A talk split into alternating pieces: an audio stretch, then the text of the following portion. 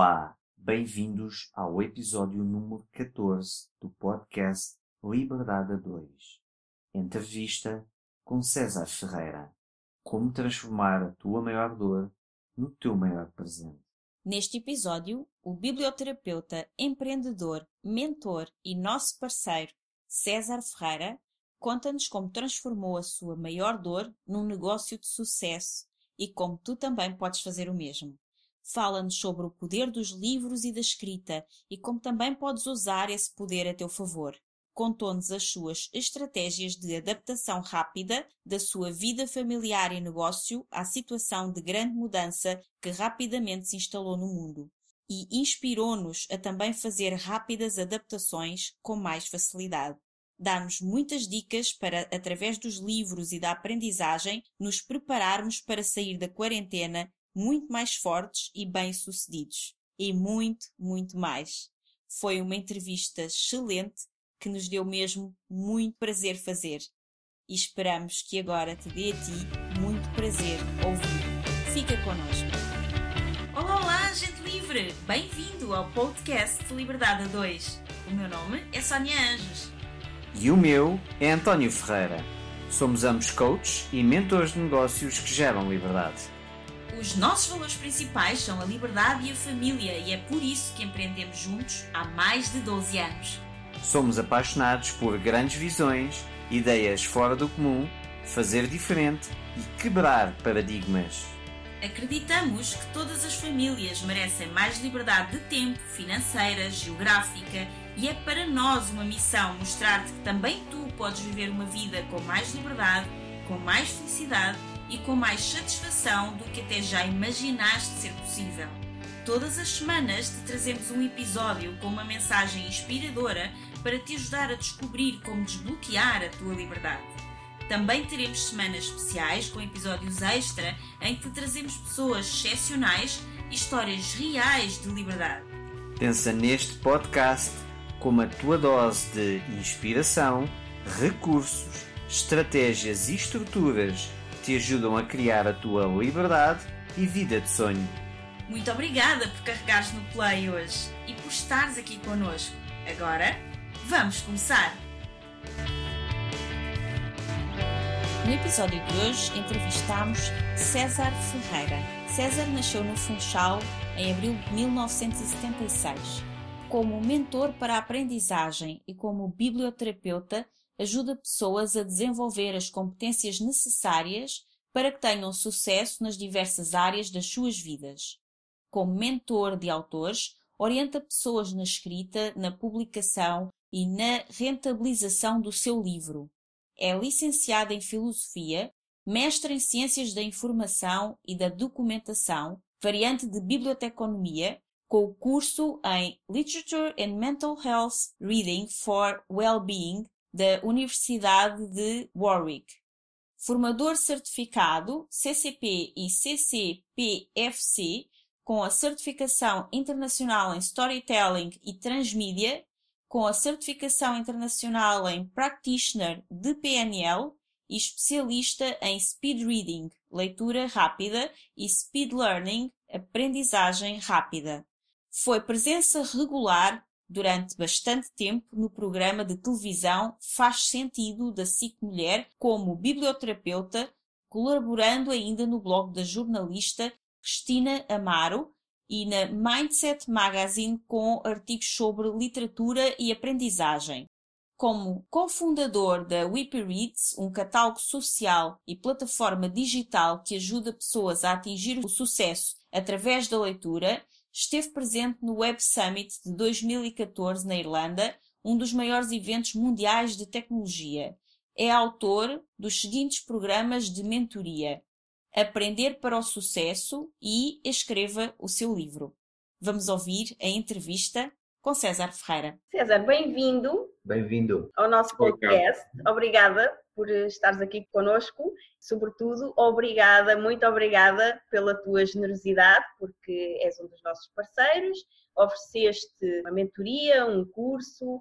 Mais à frente já vamos falar mais sobre isso, se é uma mentoria ou se é um curso ou o que é que, é que ofereceste. E uma das nossas embaixadoras que ouve e ajuda a promover o podcast ganhou esse teu curso ou essa tua mentoria e por isso estamos muito gratos. Obrigada pela tua participação grato eu.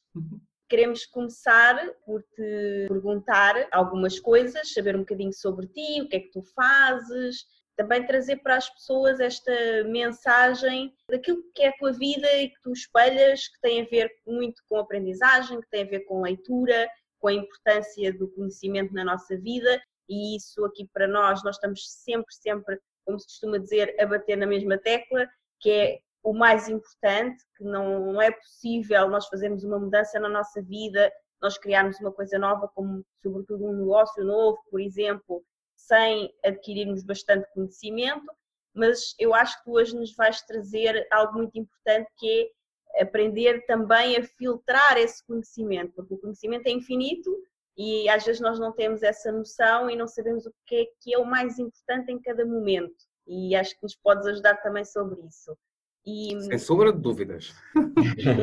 e nós aqui falamos muito no podcast sobre desenhar a nossa própria vida, criar uma vida de liberdade a dois, uma vida em família, em que temos mais tempo para estar em família também e usufruir uns dos outros, que hoje em dia, com o que está a acontecer no mundo, parece que todos foram obrigados a que isso acontecesse. Muitas pessoas diziam que não tinham tempo, que precisavam de mais tempo para a família. Pronto, agora já têm. Está tudo em casa com as suas famílias. Em casa. O pior é que tanto pediram, mas agora muitas pessoas também não sabem lidar, com, com isso. isso, porque não estavam preparadas. Lá está, e o conhecimento, a preparação, o planeamento, é tudo muito importante. E se calhar isso não foi feito, agora fomos todos forçados a ir para casa, não foi uma coisa planeada. Então, para nós é natural, porque estamos sempre aqui, para ti acho que também, porque acho que também trabalhas muito em casa, não é? Hum, já, já. Sim, mas para muitas pessoas não é, e acho que também podes também trazer essa parte, ajudar as pessoas a talvez serem mais produtivas em casa e saberem estar em casa agora, porque muitas pessoas ainda não sabem, não é? E nós queremos falar contigo sobre como é que tu, de uma forma que acreditamos que foi consciente, que foi desenhada, que foi planeada, criaste também essa vida para ti, uma vida mais livre, em que trabalhas a partir de casa, fazes aquilo que tu gostas. Como é que tudo isso começou? Uau! Excelente pergunta de partida. Obrigado. Excelente pergunta de partida. Bem, a leitura sempre funcionou para mim como um refúgio, desde muito pequeno, ou seja, desde que eu comecei a ler, sempre funcionou para mim como um refúgio. Eu via na leitura e nas histórias algo que me dava paz, dava-me tranquilidade e ajudava-me a esquecer algumas situações pelas quais passei. A partir daí, quando se tem a leitura como refúgio, o nosso universo interno, digamos assim, tem uma projeção completamente diferente, ou seja, nós acreditamos em coisas que talvez não sejam visíveis cá fora, não é? Portanto, nós ganhamos o dom da invisibilidade, que é uma coisa curiosa, é que nós tornamos o nosso mundo interno visível, literalmente da forma que nós queremos. E a leitura sempre foi para mim um porto de abrigo e algo que me ajudou a ter perspectiva acerca das coisas que estavam a acontecer, naturalmente, no mundo. Depois, a leitura e o conhecimento ajudaram-me a superar uma questão de gaguez crónica que durou desde os meus 3, 4 anos até aos meus 27 anos. O que é que aconteceu? Quando tinha 3 anos, fui internado com a doença de Pertes bilateral, uma doença dos ossos, digamos assim. Sim. Portanto, tive durante muitos meses internado no hospital e isso gerou-me um trauma. E das primeiras coisas quando nós temos um trauma tem a questão da linguagem, porque nós não conseguimos racionalizar o nível de emoções que nós temos e, portanto, uhum. a coisa aprende, daí a gaguez. E, portanto, passei por todo o processo, desde as terapeutas da fala, psicólogos, psiquiatras, neurologistas, portanto, todo o pessoal. E quando nós passamos por um processo de gaguez, nós não gaguejamos só a falar, gaguejamos a pensar, gaguejamos a decidir, mesmo até uma peça de roupa, eu tinha dificuldade em escolher uma peça de roupa, porque eu gaguejava também a escolher uma peça de roupa, uma coisa muito curiosa. Aliás, todos nós temos uma espécie de gaguez, há uns que têm a gaguez financeira, outros têm a gaguez nas relações, e portanto, a leitura funcionava para mim como onde eu ia buscar o meu oxigênio e todas as situações que eu passava devido à gaguez, nomeadamente o bullying, nomeadamente dificuldades de aprendizagem, eram resolvidas internamente através da utilização dos heróis das histórias. Daí nasceu a biblioterapia, para mim. E, portanto, o conhecimento sempre teve um papel muito importante. E houve um dia em que eu decidi, ok, se isto funciona comigo, por que não com os outros? Sim. Tão simples quanto isso. Sabes que às vezes nós andamos a vida inteira, a vida inteira ou grande parte da nossa vida, a descobrir o nosso propósito, o nosso dom, uhum. onde é que podemos acrescentar valor. No meu caso, foi só olhar para mim e disse, ok, o que é que está a funcionar contigo isso? Gostas de fazer isto? Mais do que nunca. Então, a partir daí, comecei pela biblioterapia, depois pela leitura rápida e agora pela mentoria do autor. A informação que nós colocamos dentro da nossa cabeça, o conhecimento que nós colocamos dentro de nós é crucial, determina, nós somos o conhecimento que adquirimos e aplicamos ao longo da nossa vida naturalmente, Portanto, não há hipótese. Eu não consigo referenciar nada na minha vida que não tenha conhecimento. É impossível. Não é viável sequer pensar que posso ter um resultado sem ter conhecimento. Não há hipótese. Curiosamente, com aquilo que nós estamos a viver, que eu não vou dizer o nome, como já falei, não vou dizer o nome, recuso-me a dizer o nome, e foi curioso que nós aqui em casa já estamos em quarentena quase há três semanas. Optamos logo desde o início, tomámos em família essa decisão. E nos três primeiros dias foram dias muito complicados para mim mesmo mesmo muito complicados. Aliás, eu até cheguei a pensar que eu estava a retirar o pior de mim, literalmente. Pensei, fogo, bem, isto não vai correr bem, certamente. Se estes três dias estão a ser assim, imagina o resto. Então resolvi tomar uma decisão. Disse, opa, ok, se neste momento tu estás a te retirar o pior de ti, que se achas que estás a, estás a retirar o pior, vais ter que tomar a decisão para começares a retirar o melhor de ti. E eu tomei essa decisão, literalmente mesmo uma decisão. Até lembro que estava ali à janela e disse, opa, não, eu tenho que tomar esta decisão e vou tomá-la agora. Não é amanhã, não é daqui a cinco minutos, é agora. E tomei. E foi aí que eu percebi que tudo aquilo que eu tinha aprendido, tudo aquilo que me tinha sido ensinado, estava a ser posto à prova ali.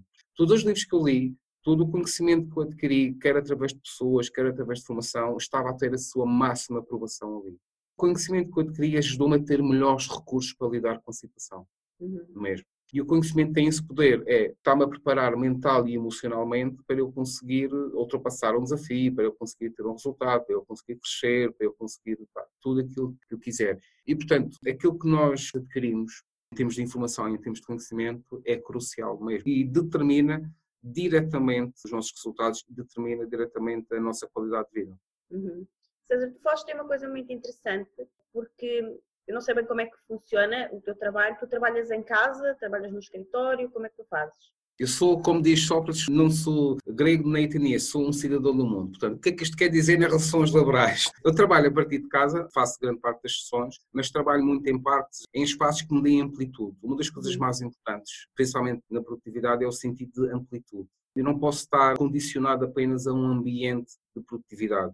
E aquilo que eu faço é, eu trabalho em casa, mas também trabalho muito em parques. Aliás, eu vou para os parques, nomeadamente para o Parque dos Poetas em Leras, é onde eu vou trabalhar basicamente a minha mente para estar preparado para as sessões, para programar as sessões também vou para lá fazer isso. Os vídeos também, faço também isso. Portanto, eu opto sempre por espaços que me deem amplitude. Uhum. Mas sim, o meu apoio, digamos assim, é em casa. É em casa. Em casa eu pergunto isto porque nós também trabalhamos em casa e efetivamente, embora saísse de vez em quando, o António algumas vezes mais do que eu, para ir a reuniões também, mas essencialmente nós estamos em casa e, portanto, o nosso espaço de trabalho é em casa e passamos aqui mais tempo. Mas lá está, temos uma vida livre, então podíamos sair e entrar às vezes que quiséssemos e podíamos ir trabalhar para outro lugar se nos apetecesse ou se precisássemos dessa amplitude, pode ir gravar um vídeo lá fora ou o que fosse. E agora já não é assim, agora temos que estar mais confinados aqui ao espaço da casa. E há dias até vi um meme engraçado que é uma pessoa assim com um telemóvel na mão e depois dizia assim: Aqui estou eu a reclamar por estar fechada em casa, quando até há uns dias atrás ninguém me conseguia tirar de casa, porque trabalho em casa, vivo em casa, fazia tudo em casa. Ou seja, o que é que acontece? É aquela coisa de nós estamos aqui em casa e já trabalhávamos aqui, portanto para nós era normal, eu era capaz de passar dias sem sair de casa, se precisasse sair, saía, mas lá está, eu sabia que tinha a porta aberta e que podia sair quando eu quisesse e voltar quando eu quisesse. Agora já não é bem assim, não posso andar para aí a passear sem. Pois, uh, sim. Yeah. Hum, aquilo que eu considero, e isto para mim é, é, mesmo muito importante, eu estou livre onde a minha mente está livre. Uhum. É um critério que eu defino para mim próprio e tem-me ajudado bastante. Eu adquiri este critério quando comecei a ler, por exemplo, mais livros ligados ao storytelling, livros que tinham histórias, por exemplo, quando era mais pequeno, quando tinha cerca de 8 anos, li a coleção toda do Júlio Verne, porque viajava com uhum. Júlio Verne. Eu sou da Ilha da Madeira. O que é que acontecia? Que eu às vezes costumo dizer, até muito em palestras, gosto de brincar um bocadinho com isto. Eu via numa ilha, mas não via o mar. Claro que eu via o mar, mas eu não via o mar. Não via, pronto. E, portanto, quando eu consigo, de alguma forma, ter ferramentas que me permitam expandir a minha mente, libertar a minha mente, é mais fácil. Claro que naturalmente eu vou precisar sempre de ter contato com a natureza, de sair e passear e caminhar, claro que isso é importante, não é? Mas se eu definir que tudo passa e que tudo tem um tempo, agora não sei que tempo é, mas que tudo tem um tempo Uhum. e tem uma hipótese, tem uma abertura para conseguir fazer sempre mais e melhor. Eu acredito nisso. Atualmente estou em casa, tenho dos filhos, um com 4 anos, um com 13, portanto às vezes as coisas são um pouco desafiantes, naturalmente. Uhum. Às vezes perco o centro, naturalmente, é, é tudo bem. Normal. Mas como a mente já está treinada para repor os vidas normais de presença, facilmente eu entro depois no estado certo para conseguir produzir. E a produtividade muitas vezes não tem a ver com aquilo que eu faço, mas com a forma como eu faço. Portanto, em relação à gestão do tempo. Eu não faço gestão de tempo, eu faço a gestão de coisas no tempo, que é diferente, não é? porque o Uhum. tempo passa. Aliás, Einstein dizia que ninguém pode mover nada no espaço sem tempo, portanto, o tempo continua a passar. Sim. Não é? Não é possível gerir o tempo. O tempo são 24 horas por dia. Ponto. Ponto. Não dá para mais nem para menos. é Não dá para mais. Portanto, aquilo que eu faço no tempo que eu tenho disponível é que me dá efetivamente a diferença. Agora, isto é um contexto diferente, nós estamos ainda a construir esta realidade, né? Portanto, a realidade está-se a construir aos poucos. Nós ainda estamos aqui em fase de habituação. Eu próprio que já trabalho online há algum tempo, também tive que me reajustar naturalmente em casa, até porque os clientes também têm que se reajustar e em casa a logística também tem que ser reajustada, é perfeitamente normal isso acontecer. Agora, se eu partir do princípio que eu tenho recursos internos que podem ser ativados da melhor forma e que esses recursos internos lá estão com a aquisição de bom conhecimento, aquisição e aplicação de conhecimento. Que a minha mente tem a liberdade sempre para ser livre em qualquer circunstância. Aliás, para quem lê o livro O Homem em Busca de um Sentido de Viktor Frankl sabe disso, não é? Portanto, foi o autor pai da logoterapia, esteve no campo em Auschwitz, portanto, Sim. ele, ele arranjou um sentido para aquilo, conseguir ser daquilo, ter uma perspectiva diferente. Mas há aqui sempre um momento em que nós temos que nos habituar e reajustar. Agora, quanto mais e melhor conhecimento eu tenho, mais eu consigo reajustar isso, mais eu consigo munir-me da melhor informação para isso. Sim. É crucial que o conhecimento é tão banal e tão banalizado que às vezes passa-nos completamente ao lado dessa necessidade. É engraçado. Mas a questão é que quando eu não estou preparado para lidar com o conhecimento, acima de tudo eu não estou preparado para lidar comigo próprio. Uhum. Porque eu tenho um nível de conhecimento que vem de dentro para fora, naturalmente, não é? Portanto, conhecimento não é só aquilo que eu adquiro de fora, o conhecimento é aquilo que eu adquiro e que me faz funcionar de dentro para fora. Robin Sharma dizia uma coisa muito engraçada, que quando nós estamos a ler, nós não estamos a adquirir informação, nós estamos a ativar a informação que já lá está. E eu acredito um pouco nisso, eu acredito aqui no misto das duas coisas, acredito mesmo nisso, porque independentemente de crenças que nós possamos ter, whatever, ligadas à religião, à espiritualidade, o que é que seja, a questão é que quando um livro nos toca, nós sentimos que o livro nos toca. E se ele nos toca, é que algo dentro foi ativado, não é? Sim. Exatamente. Nesse seguimento, até que ponto é que tu achas que a tua vida é desenhada com propósito ou que acontece mais ao acaso? Eu acredito nas coincidências não coincidentes. Hum, Ou seja, estás a explicar. Normalmente aquilo que eu faço é muito planeado. Eu sou um sonhador, eu ando com a cabeça nas estrelas, mas com os pés na terra, Sim. literalmente. Aquilo que eu faço é planeado, aquilo que neste momento eu estou a fazer é resultado de toda a minha vida. Portanto, aquilo que eu fiz foi, basicamente, foi pegar naquilo que eu tinha passado e transformar isso numa prenda, num presente. Sim, é? sim. Até há a frase que se diz, a tua maior dor pode ser a tua maior prenda, não é? Pronto, literalmente.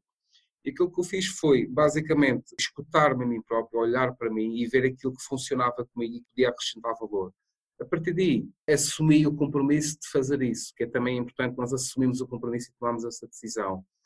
Bom, eu já trabalhei por conta de outrem durante muitos anos. Quando nós damos o salto, damos sempre um salto fé, tipo, eu não sei onde é que o meu pé vai assentar, não faço a menor ideia, mas se eu acredito naquilo que eu tenho para dar, eu tenho que ter a certeza que eu vou cair em algum sítio, portanto, que o meu, o meu pé vai assentar em algum sítio. As coisas são planeadas, mas eu estou sempre aberto a tudo aquilo que me gera estar curioso, ser curioso. Eu acho isso importante.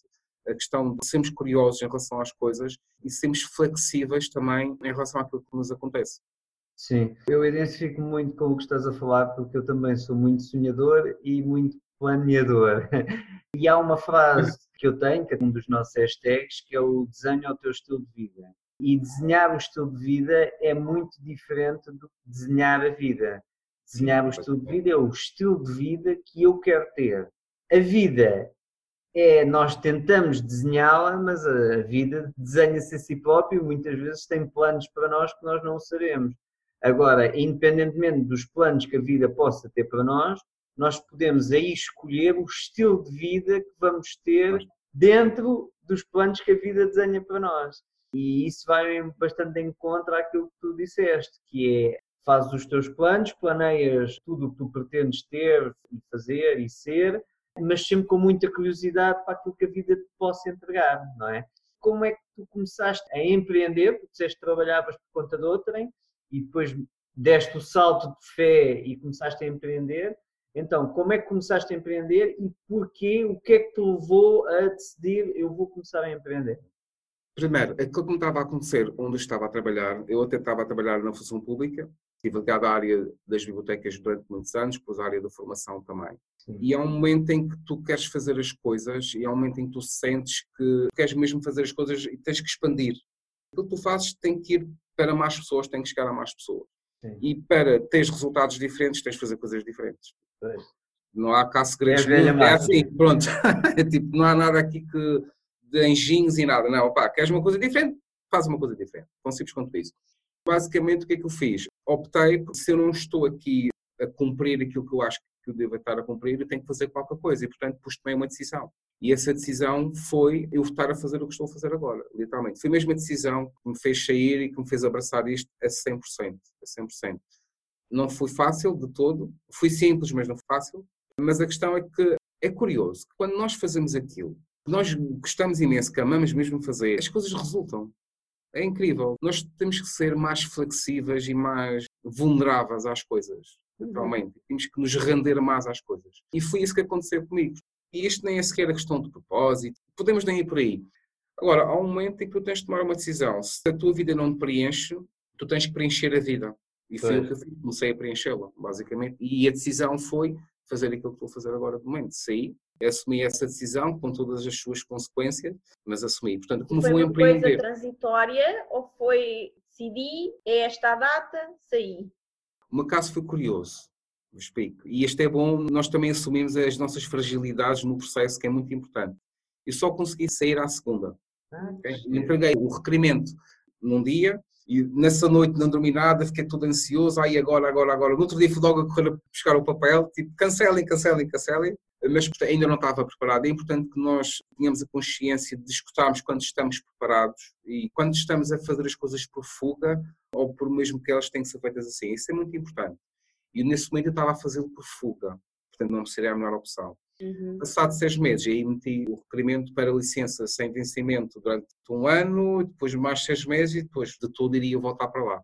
Isso é, é muito interessante, porque tu primeiro estavas a sair a fugir de algo e isso fez-te recuar e à segunda vez, pelo que eu percebi, já não estavas a sair a fugir de algo, não era de algo que não querias, mas sim já estavas a ir para algo que tu querias. E, e literalmente isso. Literalmente fez isso. consolidar a saída, não? Sim, foi. Eu acredito que quando saímos de algo por fuga, o padrão vai sempre para trás. Vai connosco. Sim. Não vale a pena andarmos em cenas, vai connosco mesmo. E portanto, o que é que nós temos que fazer? Temos que ter o processo, pelo menos eu falo por mim, ok? Aquilo que eu fiz foi ter a consciência e munir-me ainda mais de recursos. Lá está a questão do conhecimento, novamente aparece aqui. Munir-me de mais recursos para saber, ok, tu não estás confortável aqui, tu não queres isto, mas tu queres a ser daqui. E quando eu, ah, tu queres a ser daqui, ah, já estou a fugir da cena, calma aí. A é. questão não é eu quero ser daqui, a questão é eu quero chegar ali, que é completamente diferente. Exatamente. O mindset é completamente diferente. Exatamente. Isso é exatamente o que eu fiz. Na primeira situação estava borrado de medo, na segunda situação estava borrado de esperança. Portanto, que estava quase certo que as coisas iam acontecer, porque o mindset foi diferente. E aquilo que me ajudou a treinar o mindset foi efetivamente melhorar os recursos internos que eu tinha. Aprofundá-los, ter novos recursos, sim. Isso é mesmo muito interessante e é uma dica incrível, porque se alguém que nos está a ouvir está na dúvida, pode mudar vidas. Isto pode mudar a vida, é. porque se a pessoa sente que está borrada de medo, é porque não é por aí, está em fuga. Se está borrada de esperança, como tu disseste, então está no caminho certo. Ainda ontem eu estava a fazer uma sessão de coaching com uma pessoa e a pessoa dizia-me: Eu não entendo, porque até as coisas que eu mais amo fazer na vida, que me dão o maior prazer, agora eu já nem nisso me consigo encontrar. E depois fomos perceber que a pessoa estava a fazer essas coisas em estado de fuga. É tipo, quando não aguento mais, vou fazer aquilo. Ou seja, é como se, por exemplo, tu adoras ler, adoras escrever, mas só fosses ler e escrever quando estás com medo de alguma coisa, quando já não aguentas mais a tua vida, e então é uma fuga. Não é porque tu estás à espera do minuto em que, ai, quando é que eu chego a casa para começar a ler? Não é isso. É, eu não aguento mais isto e por isso vou começar a ler. E no caso desta pessoa não era leitura, era outra coisa, mas ela começou a perceber que estava a fazer aquilo que lhe dá mais prazer com modo de fuga e não como uma coisa que realmente gosta de fazer, e isso é muito interessante. E quando nós saímos borrados de esperança, o medo continua lá, naturalmente, né? quer dizer, vou para uma situação nova, mas é completamente diferente. Até eu lembro, quando saí mesmo, tinha saído da Câmara fazia uma semana e já parecia que tinha sido há um ano, em que o tempo interno mudou completamente. O tempo uhum. interno é? mudou completamente. Disse, uau, realmente esta foi uma decisão certa. Porque, independentemente de quando alguém sai de algo que supostamente é seguro para algo que é, que é tudo aquilo que tu podes ser, não é? não é questão de ser inseguro, é tudo aquilo que tu queres que aconteça, vai ser. A questão é essa. Aliás, eu tinha muitas pessoas que me disseram assim: ah, tu saíste de uma situação segura para uma situação insegura. Eu dizia: não, eu saí de uma situação segura para uma situação que bem entender que seja, ou seja, eu decido aquilo que vai ser. Uhum. E quando tu tens essa possibilidade, aliás, todos nós temos essa possibilidade, mas pronto, quando nós temos essa consciência dessa possibilidade, o mundo abre-se completamente. É uma coisa incrível. E uma das coisas que eu fiz foi fazer um processo de luto, mesmo, fazer a transição. Eu acho que é muito importante nós fazermos a transição entre momentos. E há momentos que nós temos que fazer mesmo o luto, tipo, e aqui o luto é agradecer tudo aquilo que eu recebi naturalmente, mas fechar o ciclo. Eu tinha que fechar aquele ciclo para abraçar o novo, ou seja, tinha que terminar uma jornada do herói para começar outra jornada do herói. É? Uhum. Isso é maravilhoso. Quem pretende sair, perceba primeiro se está a fazer por fuga. Isso é muito importante, porque muita gente às vezes sai, sai por fuga e as coisas podem não resultar efetivamente, porque Porque a pessoa está em modo de fuga e quando estou em modo de fuga eu tenho mais acesso à frustração, ao medo, à insegurança, tudo isso. Então, quando estás em modo de fuga, quando as coisas não correm bem, e é muito natural que quando mudas radicalmente, é natural que as primeiras tentativas não corram bem. Só que a questão é que quando nós estamos em processo de fuga e estamos a viver através do medo, quando as coisas não correm bem, vem aquela culpa, vem aquela questão, eu não devia. Remorsos. É? Exatamente. É? Quando estás é. em, em lá está, borrado de Exatamente. Quando estás borrado de esperança, tens a esperança e, portanto, ok, já usas muito ainda, que é ainda não correu bem, mas tentei, vai correr. O que é que eu vou fazer diferente do que fiz agora, que não correu como eu queria, para correr como eu quero, sempre com a esperança ativada. E isso é muito interessante. Podias dar aqui algumas dicas de como fazer esse processo de luto, porque esse processo de luto é bastante importante. Sim, sim. Aliás, eu vou dar aqui várias dicas que são aquelas que eu utilizo. Sim. E também algumas delas até falo quando faço os programas ligados à aprendizagem, nomeadamente à produtividade. Uma das coisas que eu fiz em primeiro lugar foi fechar tudo aquilo que tinha relacionado com informação. Ou seja, peguei toda a informação relacionada, neste caso, com a câmara, ok, que é onde eu estava a trabalhar, e coloquei-a tipo, à parte num disco externo. Está ali, já não a vejo, fechei a cena. Sim. Depois, aquilo que eu fiz foi, tive uma semana para curtir a vida à grande. Férias, férias. Foi tipo, pá, férias, foi tudo junto. Foi tudo, eu fiz tudo aquilo que é importante. Por exemplo, quando nós, às vezes é verdade, uma criança, quando nós vamos uma criança ao parque, uma coisa às vezes que ela faz é desatar a correr. Tipo, ela sabe para onde é que vai, ela quer correr, não é? Sim. Eu estava a precisar de correr. Portanto, disse, vai, esta semana é para esquecer. É mesmo, para a segunda. Foi o que eu fiz. Portanto, fechar todos os circuitos informacionais que nós temos, tanto em termos de, de e-mails e tipos de gestão de informação, é muito importante. Outra das coisas é nós termos a consciência se deixarmos alguém aberto. Isso é muito importante. Ou seja, o que é que isto quer dizer? Por exemplo, se eu saísse de lá tendo alguma, sei lá, imagina que eu tinha tido uma discussão com algum colega, eu tinha que fechar aquele circuito. Eu tinha mesmo que fechar aquele circuito. Para mim era importante fechar esse circuito. Depois, fazer o balanço de tudo aquilo que eu dei e de tudo aquilo que eu recebi.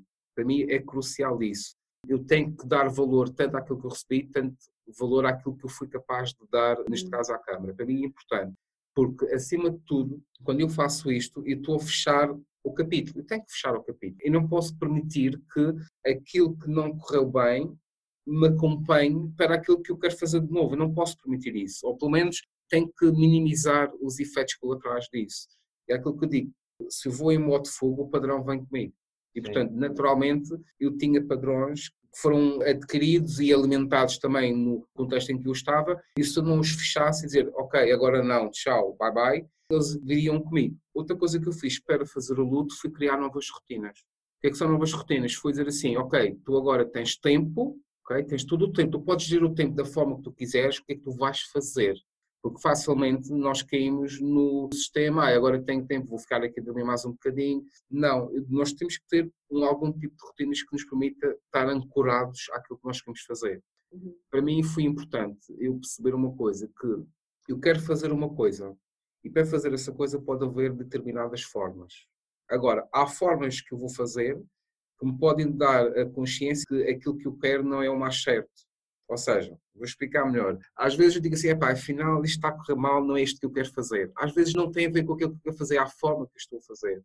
Portanto, quando eu consigo instalar novas rotinas e alguns hábitos, eu estou a ter a capacidade de perceber outras formas de fazer determinadas coisas. Eu tenho a liberdade para isso.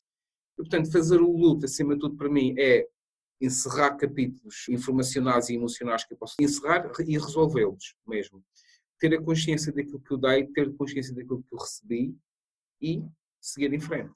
E o luto é uma coisa que dura tipo uma semana, não pode, a gente não pode estar aqui a vida toda vestidos de preto. Esqueça. Exatamente. Olha, agora vou ter a minha parte de drama. Tenho a minha parte de 5 minutos de drama e depois já está, next. Senão a vida não avança. Sim.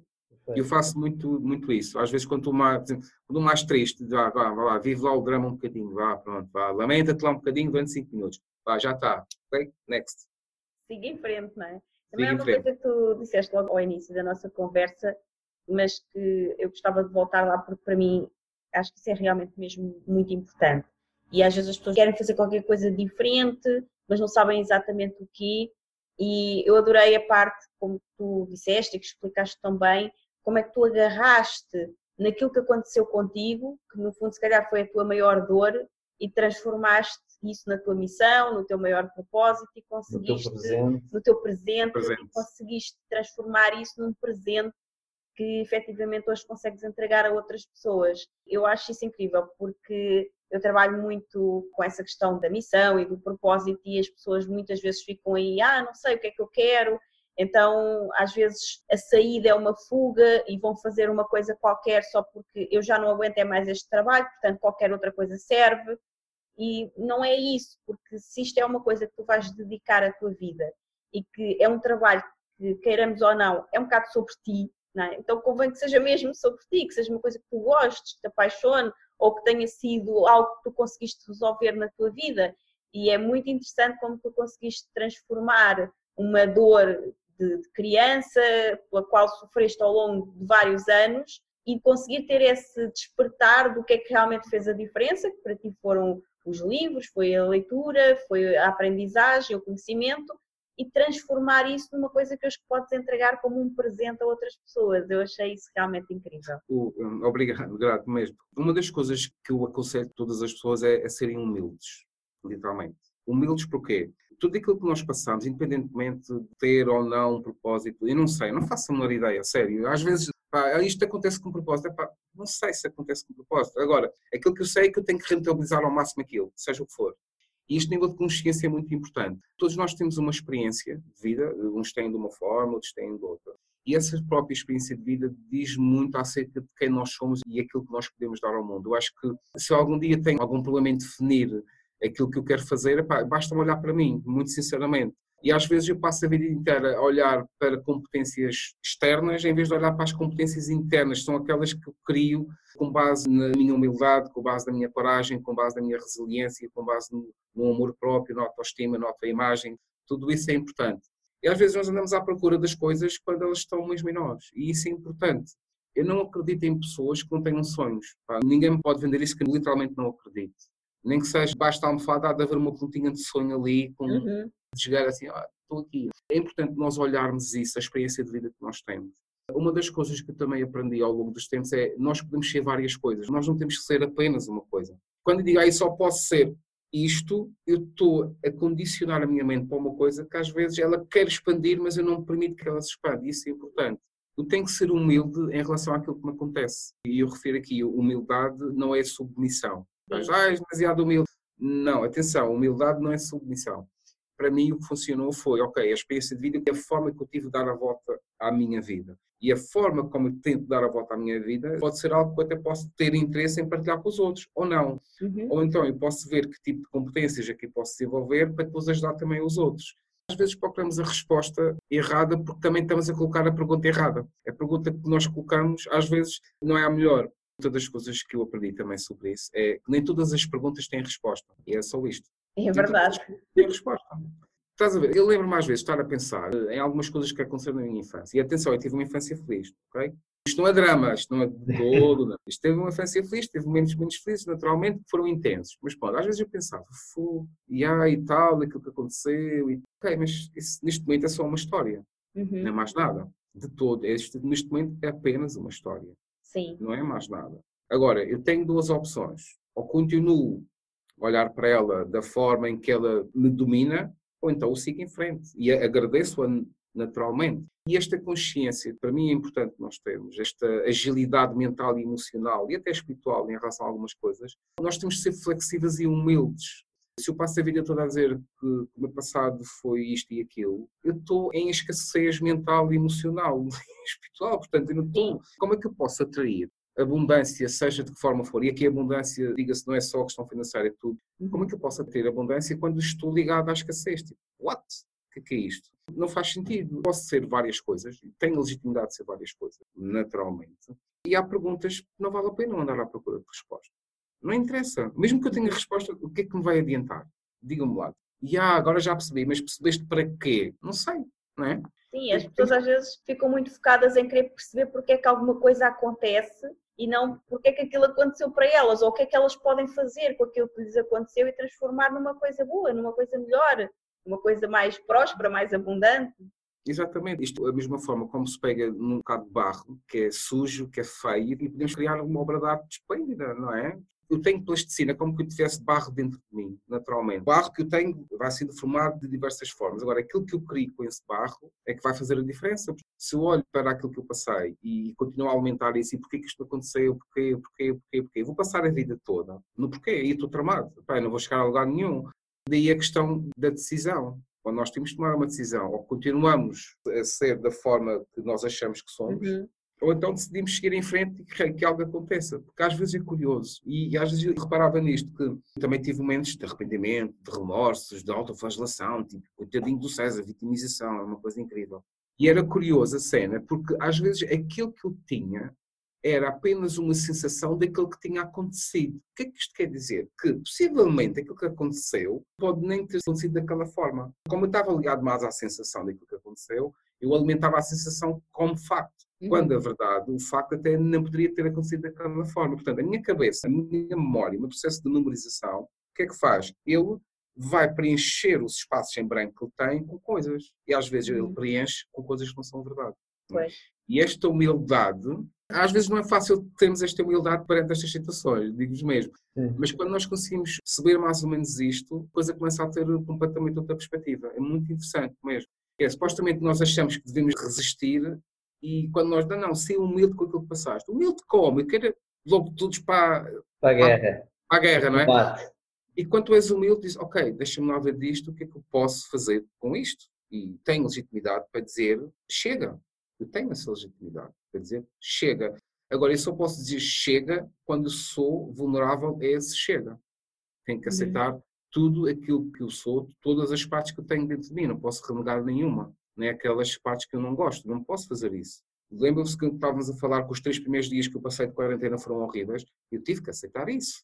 Se eu não Uhum. tivesse aceitado isso, eu não estava agora, estou em paz, estou, as coisas estão a acontecer todas. Era impossível ter isso, porque eu estava em resistência, estava em guerra, estava em modo Exatamente. aqui flecha. Hum. Sim, e muitas pessoas, se calhar, ainda estão nessa fase, estão em guerra, não é? Estão em resistência. E se não há nada a fazer, olha, é aceitar e o que é que eu posso fazer de bom agora com isto? Aproveitamos nós, por exemplo, estamos aqui a fazer uma entrevista. Incrível. Pois, exatamente. exatamente. E, e é? também, por exemplo, aquilo que tu estavas a dizer, se não te tivesse acontecido o que te aconteceu, provavelmente tu hoje não tinhas o trabalho que tens hoje, não estavas a ajudar as pessoas que ajudas, não podias ter este trabalho e esta missão. Então, parece que tudo tem um propósito maior, mesmo as coisas Sim, menos sim. boas. eh, eh, uma vez que me perguntaram numa entrevista o seguinte, "Bem, mas por causa da questão da gaguez, se tivesse hipótese de escolher não acontecer, Tu escolhias que aquilo não acontecesse e disse não, eu queria mesmo que voltasse a acontecer. Pois é. E agora diz-me uma coisa, tu hoje dizes que és biblioterapeuta, explica-nos um bocadinho o que é, que é isso, o que é, que é ser um biblioterapeuta? Biblioterapeuta, é uma pronto. profissão, muitas outras pessoas têm essa profissão, é uma coisa Sim, que sim. criaste? É, é o quê? Não, não, já existe, já existe. Desde a antiguidade clássica dos gregos, já- já existe. A biblioterapia o que é? A biblioterapia é um processo terapêutico que ajuda as pessoas a superar desafios através da leitura orientada de livros. Imagina, a minha questão da gaguez. Atenção, eu só me apercebi disto depois, não foi no momento. tá? Na altura, quando eu estava a fazer isto, nem eu sabia sequer que existia a biblioterapia, não fazia a menor ideia. O que acontece com a biblioterapia? Imaginemos, eu tenho uma dificuldade em falar em público, ok? Portanto, eu tenho que perceber quais são os recursos que a pessoa precisa para falar em público. E depois, dar um livro à pessoa, para a pessoa ler. E quando digo um livro, pode ser um livro, pode ser um parágrafo, pode ser uma história, pode dar informação para a pessoa ler, aplicar essa informação de tal forma para conseguir falar em público. No meu caso da gaguez, eu lembro um dos livros que me ajudou a ultrapassar a gaguez foi a Apologia de Sócrates, Hum. Platão. Porquê? Porque Sócrates estava a defender a sua verdade perante do Senado. Portanto, ele põe a sua voz no mundo e lutou, depois acabou por morrer em prol disso. Né? Na minha cabeça, eu era Sócrates a defender a minha verdade, porque porque eu não conseguia falar com as pessoas e argumentar. O que é que eu fiz depois? Foi transpor isso para a minha realidade externa, digamos assim. Portanto, a biblioterapia funciona exatamente dessa forma. Mas depois é curioso e interessante que parece que são pecinhas que todas se encaixam, porque entretanto, Uhum. antes disto, trabalhavas numa biblioteca. Então, tu de alguma forma, mesmo no teu trabalho por conta de outrem, não é? Já Sim, estavas ligado foi. livros. Foi, foi, desde pequeno, desde pequeno eu disse que ia trabalhar numa biblioteca e, foi, e tudo aconteceu como eu quis, literalmente. Mais cedo ou mais tarde, mas aconteceu. Assim, para, os livros, como me disse no início, foram o meu refúgio. E a partir daí eu tinha, basicamente, como o sentimento que eu tinha era tão bom, só queria era continuar. E depois optei por eh, especializar-me na área. Uhum.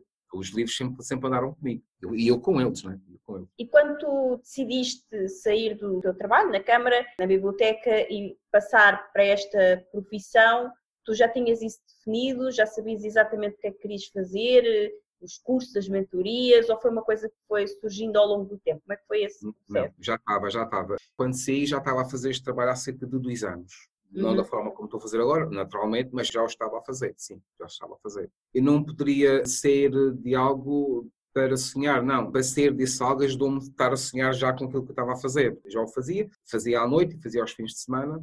Ou seja, houve esse processo de transição, não é? Que é isso que também Sim, sim, é a importante, é importante, é importante.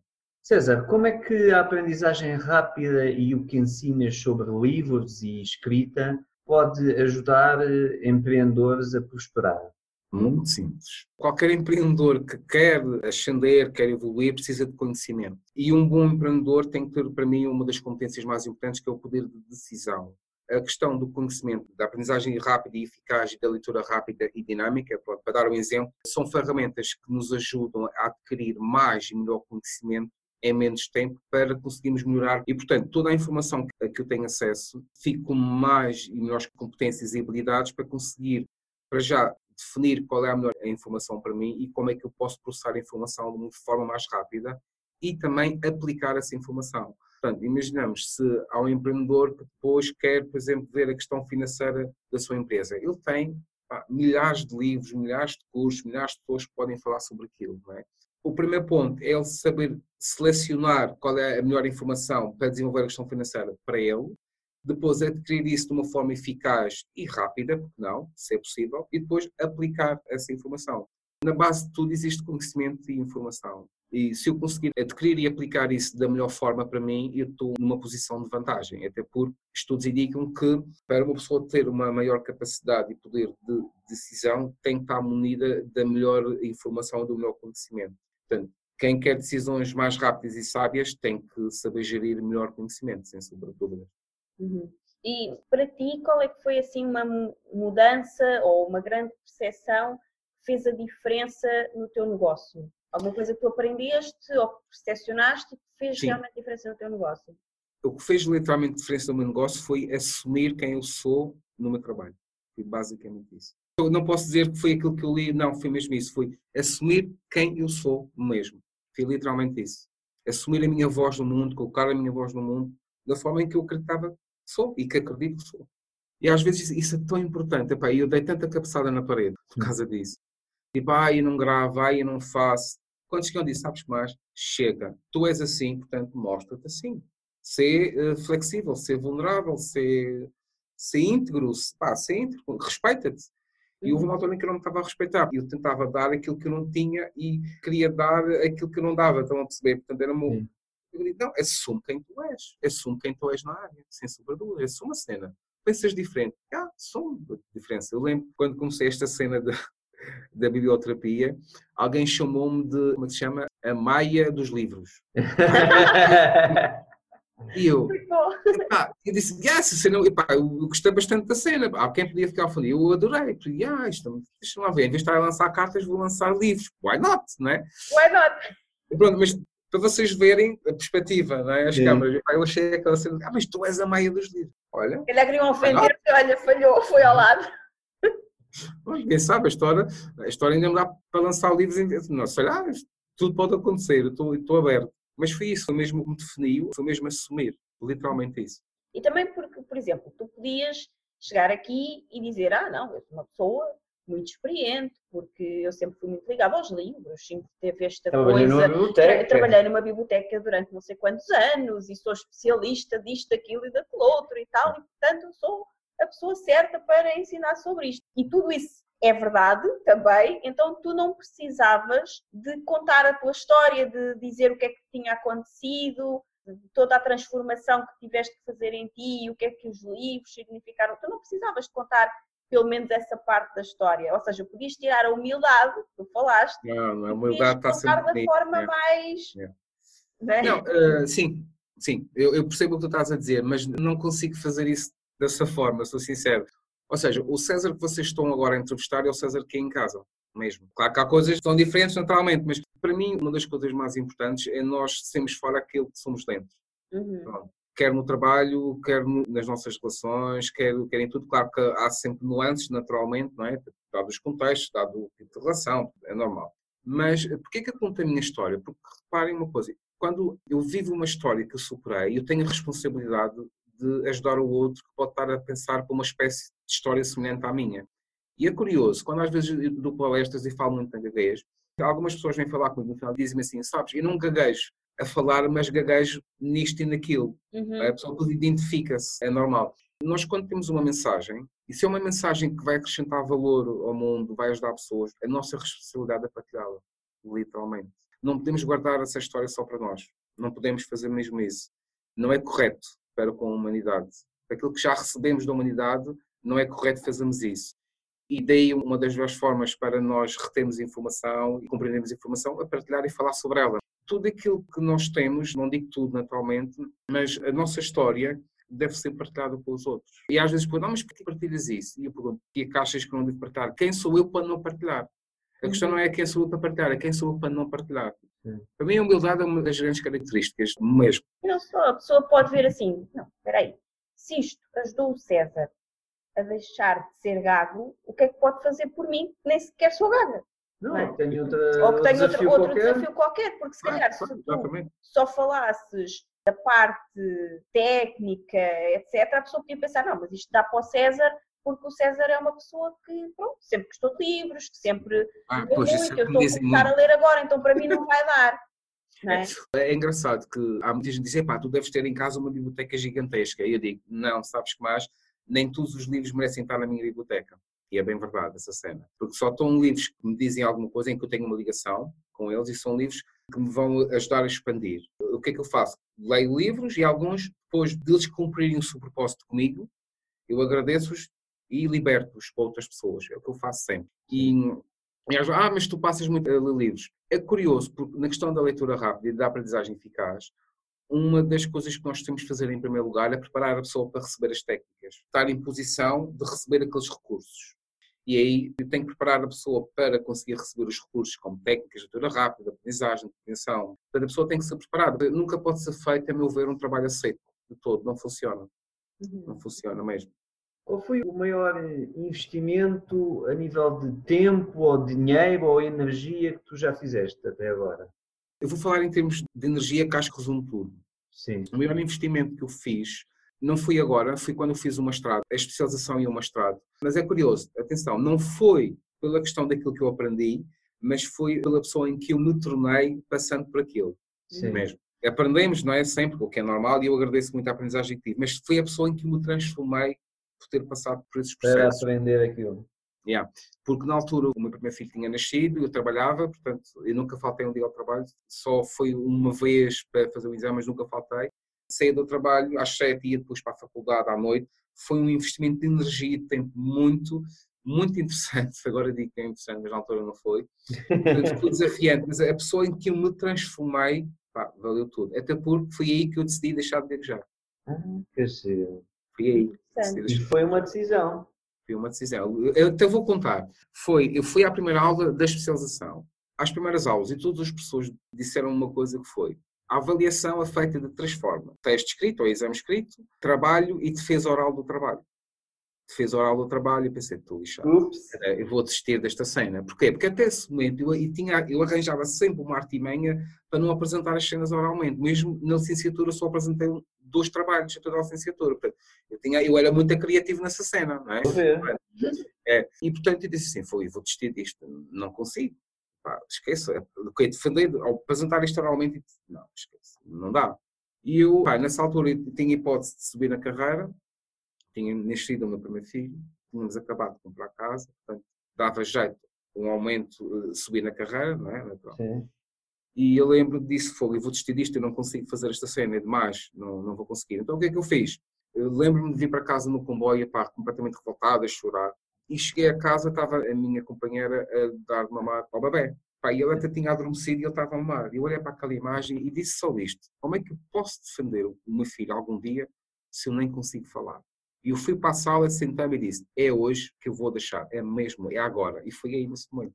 Fantástico. Uau! É o momento limite. Portanto, claro que não foi automático o processo. Aliás, no outro dia parece que já falava muito mais naturalmente. Incrível demorou algum tempo e depois de vez em quando ainda gaguejo, mas já, já não dou importância, quer dizer, como todos nós às vezes estamos mais cansados e isso acontece, não é? Sim, sim, Mas sim. foi essa decisão, portanto foi muito, foi um grande investimento que eu fiz mesmo. Isso foi há quanto tempo, mais ou menos? Isto foi, deixa-me ver, foi há cerca de 14 anos.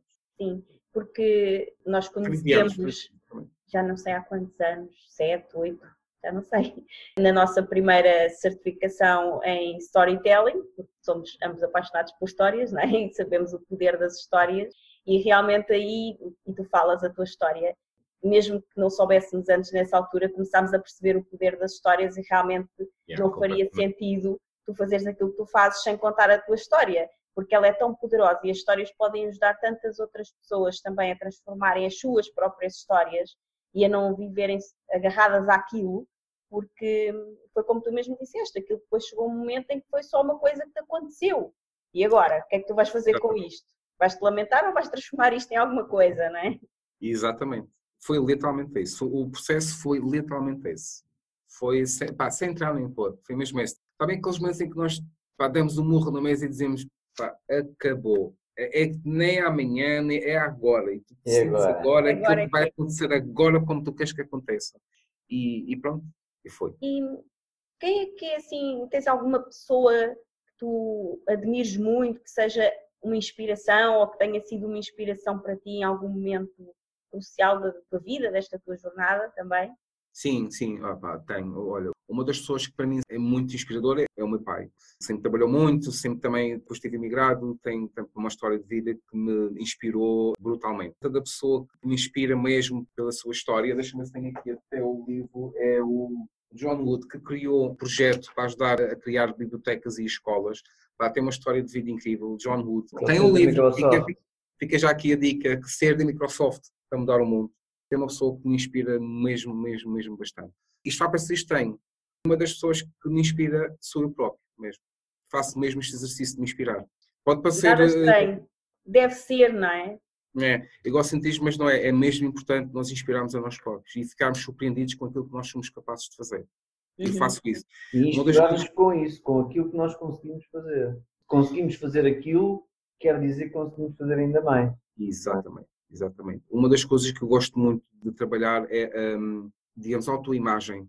A autoimagem para mim é muito importante, é mesmo muito importante. Tive um grande crescimento pessoal desde que comecei a trabalhar isso de uma forma diferente. De uma forma diferente, de uma forma mais profunda. Portanto, a autoimagem, pá, agradece-te, inspira-te em ti. Olha ao espelho, já chegaste aqui, igual que fiz, bem contente por ti, sabes? Dá cá um abraço, não é? Agora, e, e repare, nós podemos dar abraço a nós próprios. Não há stress nenhum, não é? Atualmente. Uhum. Perfeito. Portanto, se, se, queres abraçar alguém atualmente, abraças a ti próprio. Yeah. não é? Uma vez estava a ver uma palestra e o palestrante diz assim, no final, e agora quero agradecer, sobretudo, a este rapaz e a este homem. E depois tinha a fotografia dele, vai há 20 ou 30 anos atrás, e dele agora. Então, porquê? Porque realmente há pessoas que nos inspiram, há livros que nos inspiram, há coisas que fazem muita diferença, mas sobretudo somos nós. Se nós não fizermos a coisa acontecer, a coisa não acontece. E então ele dizia: e vocês agora podem achar estranho, mas se não fosse este rapaz ter tomado as decisões que tomou lá atrás, hoje eu não era o homem que sou agora. E é bom nós podermos agradecer a nós mesmos pelas decisões importantes que tomamos na vida, não é? Sim, completamente. Nós não podemos permitir passarmos ao lado de nós próprios. Nós passamos muitas vezes ao lado de nós próprios. Lá está, talvez a questão da humildade. A humildade também é aceitar aquilo que está maravilhoso na nossa vida. Humildade não é só, ah, ok, eu aceito a situação, a situação não é boa, mas eu aceito. Não, a humildade é também aceitar toda a nossa grandeza. Uhum. E às vezes nós passamos ao lado de nós mesmos, mesmo literalmente. Acho que nos devemos inspirar, motivar. A automotivação é, é muito importante. Sendo tu uma pessoa que gosta muito de planear, como é que tu te imaginas daqui a 5 anos? Como é que tu te vês daqui a 5 anos? Ah, ok. Imagino, para já viver numa vivenda que tem uma biblioteca onde eu possa estar a trabalhar como deve ser em minha casa. Imagino também a dar palestras de índole mais internacional e depois de já ter na altura um conjunto de autores de sucesso que eu acompanhei. Destes são três critérios. De dizer, ah, quer ser mais feliz e tal. A minha felicidade, naturalmente, não depende só disto, de todo, mas em termos de planeamento é para isso que eu estou a fazer. E espero que não chegue de todo sequer aos 5 anos. Uhum. Tu tens um projeto bastante interessante de mentoria de autores, não é? Podias-nos falar mais sobre isso? Sim, o processo de mentoria de autor é um processo que ajuda as pessoas a escrever e a publicar os livros. Não é só a questão da escrita, mas sim também a questão da publicação, da rentabilização. E aqui de uma coisa muito importante que é a pessoa tornar-se autora, que é uma coisa importante. Ou seja, quando eu sou autor, eu tenho que estar disponível e tenho que saber defender a minha mensagem. É importante nós trabalharmos a mentalidade. O processo de mentoria o que é que faz? É, como eu costumo dizer, quem escreve um livro comigo, o livro é apenas um ponto de partida, nunca é um ponto de chegada. É um ponto de partida para, para a pessoa ter novos serviços, novos produtos e todo o processo que a pessoa tem ajuda a pessoa a organizar-se a si mesma, a sistematizar as suas ideias, a rentabilizar o seu conhecimento e a colocá-lo ao serviço do mundo é dos processos que atualmente eu amo fazer mesmo. Sabe que é ajudar alguém que tem uma mensagem dentro de si e que ainda não sabe como é que pode tirá-la e de repente, passados uns meses, vocês veem o livro dela na mão, é uma Sim. coisa esplêndida. Uhum. É uma coisa esplêndida. E saber que aquele livro vai chegar a milhares de pessoas, que eu só trabalho com livros para a índole internacional. Portanto, a mim não me interessa só a questão nacional, eu trabalho internacionalmente. Ver a pessoa com o livro na mão é uma cena incrível. Tipo, saber que há histórias tu tens acesso e tu estás a ajudar a colocar no mundo para ajudar não sei quantas pessoas. Essa cena é fantástica. Ou seja, uma, uma pessoa que faça um processo de mentoria contigo, o objetivo é, no final, terminar um livro, editá-lo e que esse livro seja editado tanto a nível nacional como internacionalmente, é isso? Sim, sim. É um processo, como eu costumo dizer, de desenvolvimento pessoal muito interessante mesmo. Funciona como um processo catarse, como um processo de organização de ideias, como Sim. um processo de expansão. A escrita tem um poder incrível, tem um poder incrível. O processo de mentoria é guiar a pessoa em todo esse processo e também ajudar na pessoa em que ela se vai transformar ao longo do processo, que a pessoa transforma-se mesmo bastante. Uhum. Às vezes lidar com a sua própria mensagem não é fácil. E não basta dizer, olha, eu tenho uma coisa para dizer, não basta isso. As pessoas têm que ter acesso a livros de qualidade estejam bem escritos, estejam a organização certa, com fluência, com a devida intensidade para eles resultarem na vida das pessoas. Uhum. Eu levo muito a sério aquilo que as pessoas metem na cabeça em termos de informação mesmo. Ou nós metemos na cabeça coisas boas ou metemos ruído.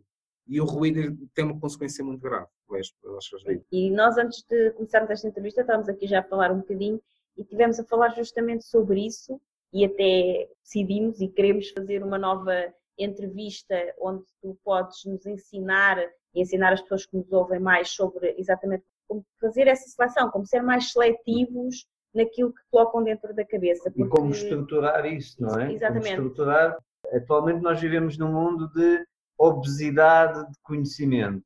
Há tanto conhecimento, para além do mundo da obesidade física, vivemos num mundo de obesidade de conhecimento. Há tanto conhecimento, tanta informação, calhar nem é obesidade de conhecimento, mas muita obesidade de informação e alguma obesidade de conhecimento. E acho que nesta fase o que faz mais falta às pessoas é mesmo estruturar o conhecimento para aquilo que as pessoas possam querer e queremos muito saber, a tua ajuda e saber o que, nesse... Claro que sim. o que incluir, Vamos a isso. não é? o que integrar, porque e nós falávamos justamente, há tantas notícias falsas, há coisas que as pessoas partilham sem sequer ler nas redes sociais, Tu estavas a falar justamente antes desta nossa conversa aqui, antes da gravação, nós conversávamos sobre como as pessoas às vezes partilham notícias e depois nós vamos explicar e aquilo é de há dois ou três anos atrás, nem sequer é de agora. É tanta coisa que acaba por haver muita desinformação também. E depois até que ponto é que é que é bom e o que é que é mau? Como é que eu vou saber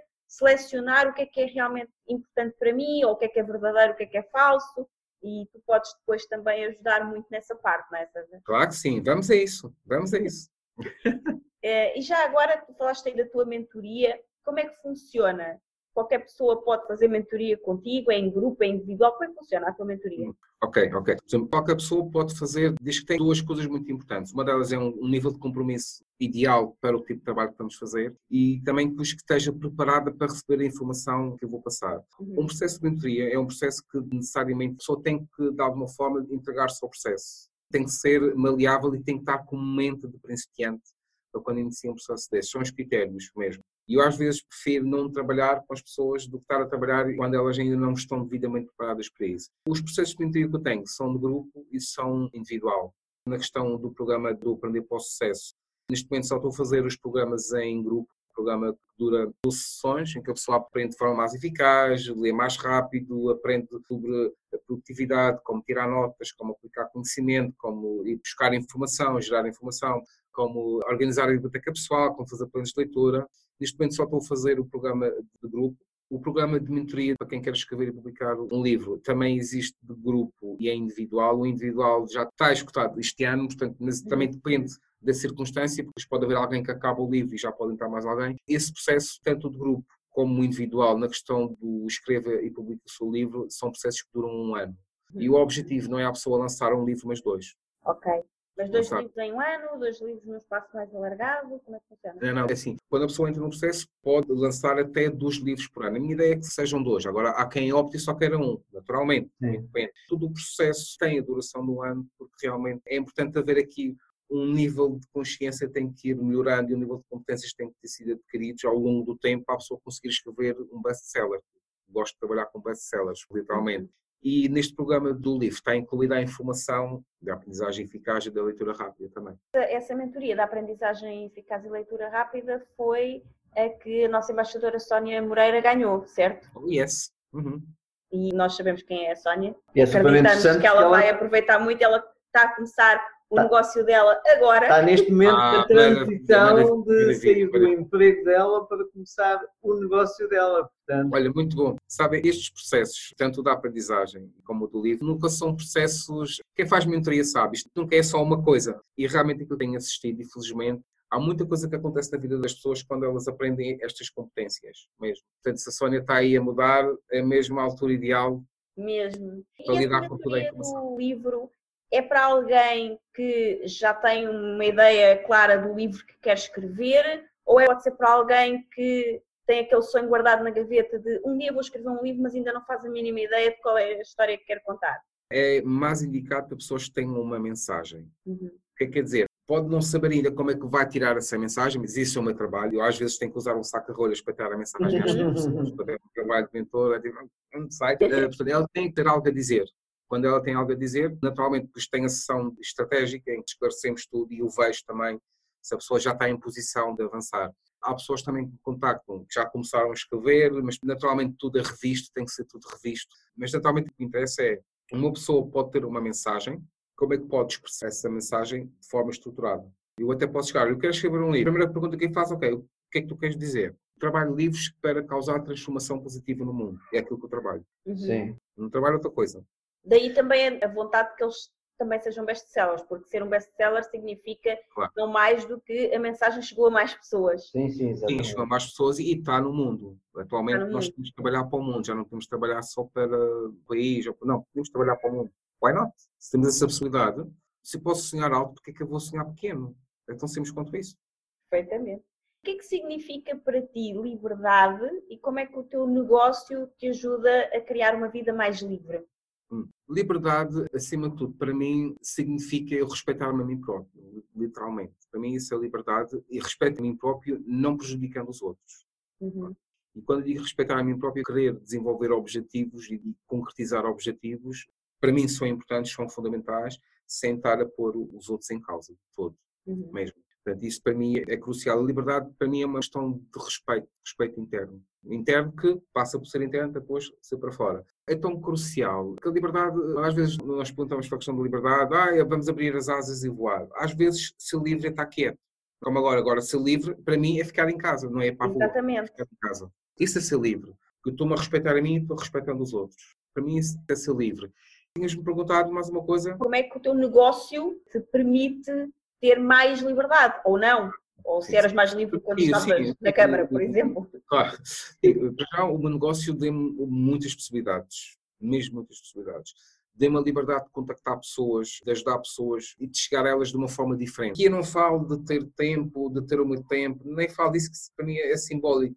Acaba por ser, ok, tu vais desempenhar qualquer coisa para mudar a vida dos outros e podes fazê-lo como quiseres e da forma em que tu acreditas que o podes fazer. Uhum. Isso para mim, epá, se, se isto não é liberdade, esta é mesmo a liberdade. Sim. Para mim foi a maior liberdade que eu tive.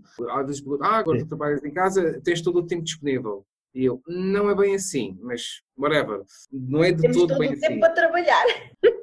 Exato. Aliás, que agora é engraçado que algumas dessas pessoas estão em teletrabalho e estão realmente a perceber o que é trabalhar em casa. Mas eu ainda tenho a liberdade porque eu sou patrão de mim próprio, portanto ainda tenho essa liberdade e as pessoas não têm, não é? Uhum. Portanto, eu consigo escolher a melhor forma e de ir testando a melhor forma para chegar às outras pessoas. Sim, é um teste. Mas acima de tudo, eu gostei muito dessa parte que tu disseste. Para ti, essa liberdade tem muito mais a ver com o impacto que tu consegues causar também na vida de outras pessoas e não apenas no facto de, ah, estou aqui a trabalhar em casa e tenho o tempo todo do mundo e isto agora é que é bom.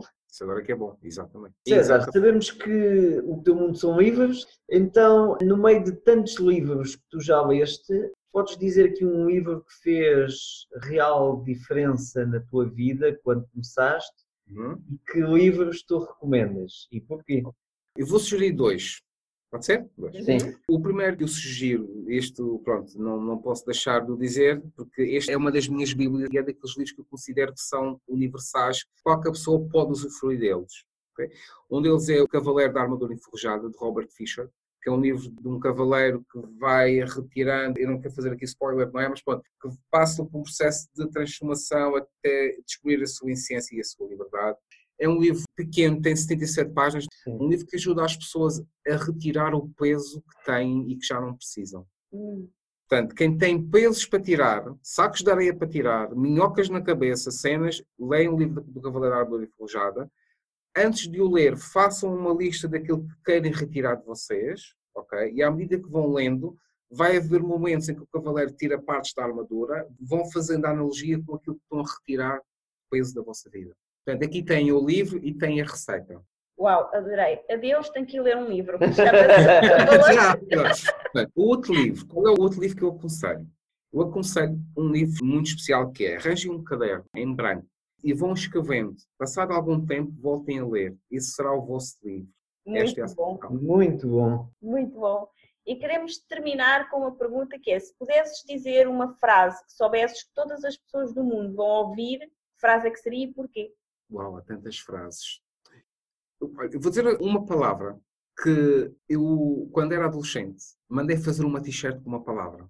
E essa t-shirt, para mim, tenho pena de não a ter guardado, mas já passaram um bocado de anos. E essa t-shirt tinha a palavra surpreende-te. Surpreende.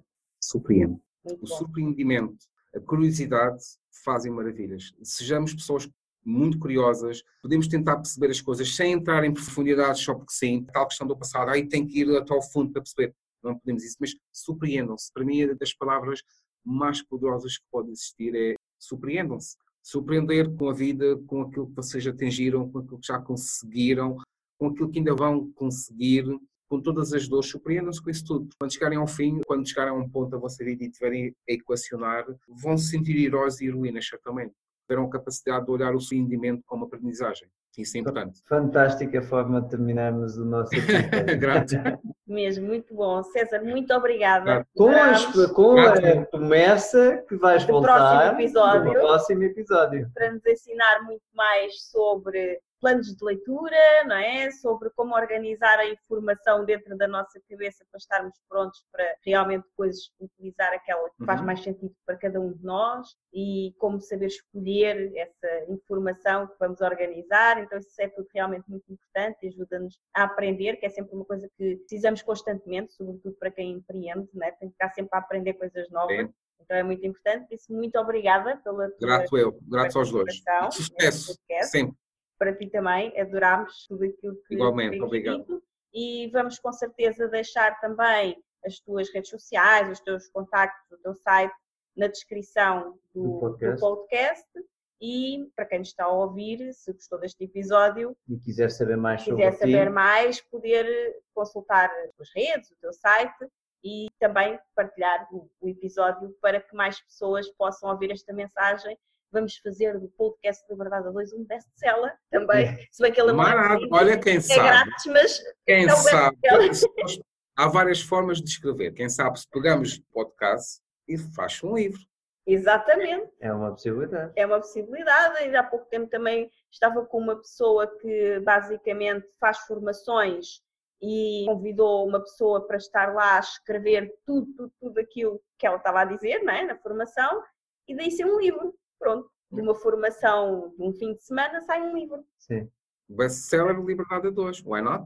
Why not? Olha, podemos, podemos pensar nisso. Podemos. Vai ficar surpreendidos. Estão a ver? Surpreende. Surpreendidos. Exatamente, exatamente. César, muito Mega obrigada. Obrigado. E Obrigado. voltamos a falar no próximo episódio do César Ferreira. Obrigado. Obrigado. Obrigado. Muito obrigada por ouvires o episódio de hoje.